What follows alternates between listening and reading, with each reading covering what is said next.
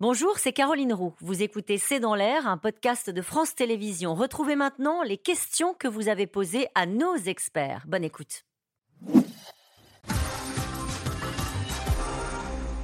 Cette question de Martine dans les Yvelines. À part la grande distribution, qui peut vendre à perte sans se mettre en faillite? C'est vrai. Euh, total. Total.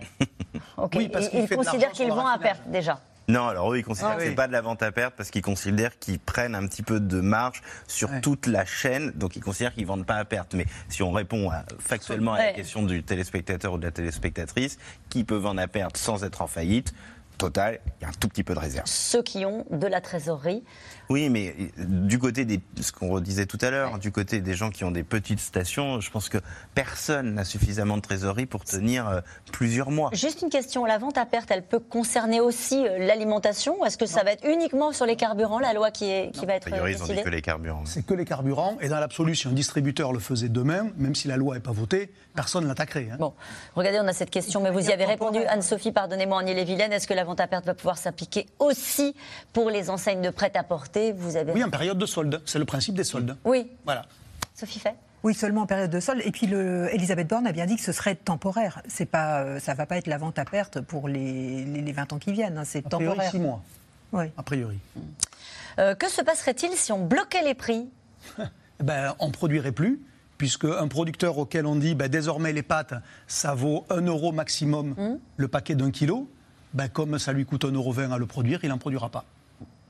Ah, l'histoire, elle est connue aussi, hein, le blocage des prix. Oui. Il y a deux, trois pays sud-américains qui ont essayé. Ça veut dire qu'il n'y a pas de marge. Ça veut Mais dire non, que tous ces gens-là ne, ne font pas de, ne- n'en font pas de marge. Mais pourquoi aujourd'hui les pâtes sont chères? Parce que le blé dur qui sert à les fabriquer est plus cher qu'il y a deux ans.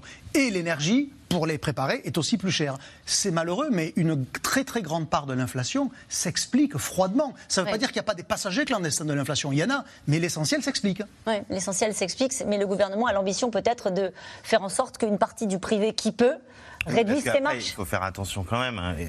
Euh, Aujourd'hui, les industriels de l'agroalimentaire, euh, les marges ont considérablement augmenté. Elles Ah. n'étaient pas géniales avant la crise, mais alors je peux vous dire qu'ils Ils ont sont- profité de la Oui, et puis situation. c'est vérifiable. hein. Il y a un document de la Banque de France qui calcule l'excédent Mmh. euh, brut machin, là, le BE. Euh, franchement, ça va plutôt bien du côté des géants de l'agroalimentaire qui avaient un peu serré la ceinture avant.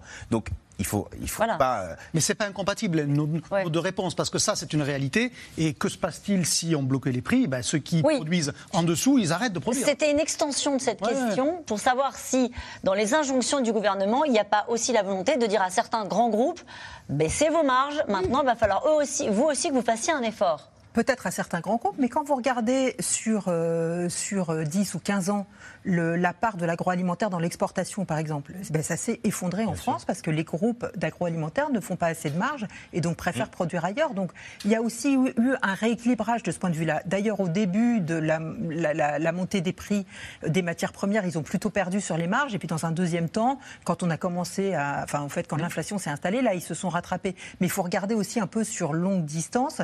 Et puis, il faut rappeler aussi que pendant des années, le gouvernement a essayé de rééquilibrer les relations commerciales entre les distributeurs et euh, les, les- les petits producteurs, euh, les- d- déjà les producteurs agricoles et puis après Oui. les groupes agroalimentaires, parce que pour les, gros, les grosses marques incontournables, ça allait, mais pour euh, les producteurs de marques distributeurs ou les petites, euh, petites sociétés, les PME, c'était compliqué.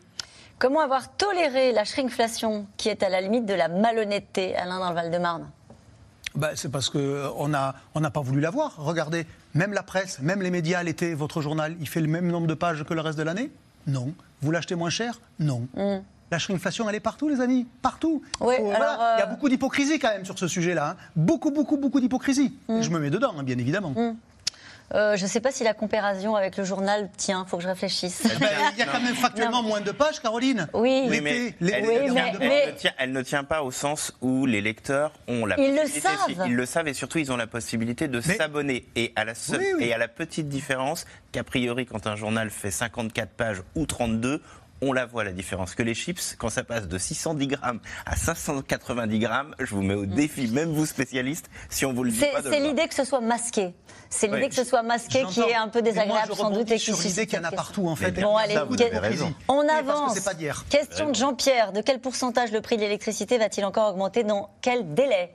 Bah, a priori, sûrement aux alentours de 10%. euh, aux alentours du début de l'année prochaine. C'est, euh, mais parce que là encore, ce qui est, c'est, moi, j'ai l'impression que je, dois être euh, détesté par les téléspectateurs parce que j'arrive Mais qu'avec des augmentations de prix. Vous arrivez qu'avec des mauvaises nouvelles. C'est ça, mais parce que pourquoi là aussi le prix de l'électricité va augmenter tendanciellement? Pas que parce, pas que parce qu'il y a la guerre en Ukraine, parce qu'il faut financer le nouveau nucléaire. Donc aujourd'hui, on est en train de calculer combien ça nous coûte de produire de l'électricité demain, et donc et voilà, ça va continuer d'augmenter. Dans quel délai et combien? Bah, A priori, aux alentours de 10% d'ici quelques mois. À- à- après, les, après les fêtes, au mois de janvier, début de l'année 1er janvier, la valorisation. Allez, qu'en est-il du prix du carburant ailleurs en Europe? C'est la même chose? C'est pareil. Pareil? Pareil, ça a fortement augmenté, euh, ça a fortement augmenté un peu partout. Après, nous, ce a, Moins a- taxé, quand même. Bah, c'est ça, c'est moins taxé, mais je peux dire que en Espagne ou en Italie, euh, les, ou en Grèce, ça a aussi pas mal augmenté ces derniers temps. Allez, une question pour vous, Nathalie Moret. Marine Le Pen a-t-elle encore vraiment besoin de faire campagne? Euh, en tous les cas, elle ne fait plus campagne sur, euh, sur l'immigration. Elle n'en parle pas, hein, puisque de toute façon, vous l'avez entendu parler sur la Baïa euh, à la fin Mm. de l'été. Non. Donc elle, elle, elle, elle se présidentialise, donc elle parle plus d'enjeux et de vision de la France. En revanche, le patron de son parti, Jordan Bardella, ne parle quasiment que de- du pouvoir d'achat, euh, que des gens qui travaillent, que de cette France du travail qui n'arrive pas à boucler ses fins de mois.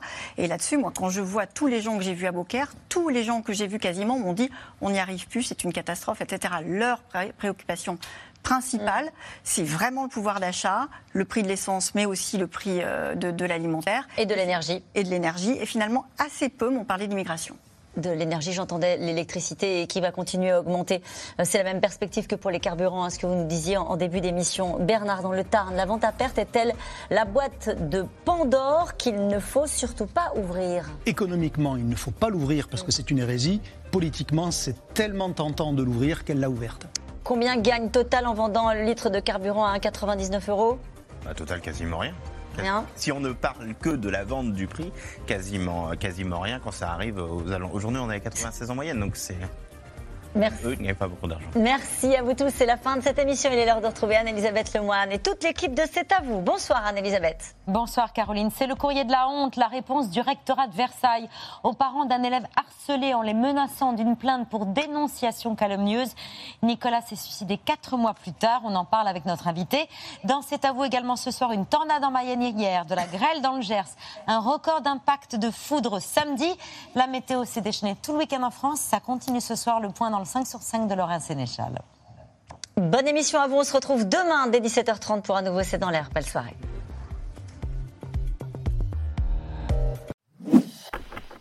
Merci d'avoir écouté C'est dans l'air. Comme vous le savez, vous pouvez désormais écouter l'intégrale, mais aussi l'invité ou vos questions à nos experts. Tous ces podcasts sont disponibles gratuitement sur toutes les plateformes de streaming audio. Et pour le replay vidéo, c'est sur France.tv, bien évidemment. À bientôt.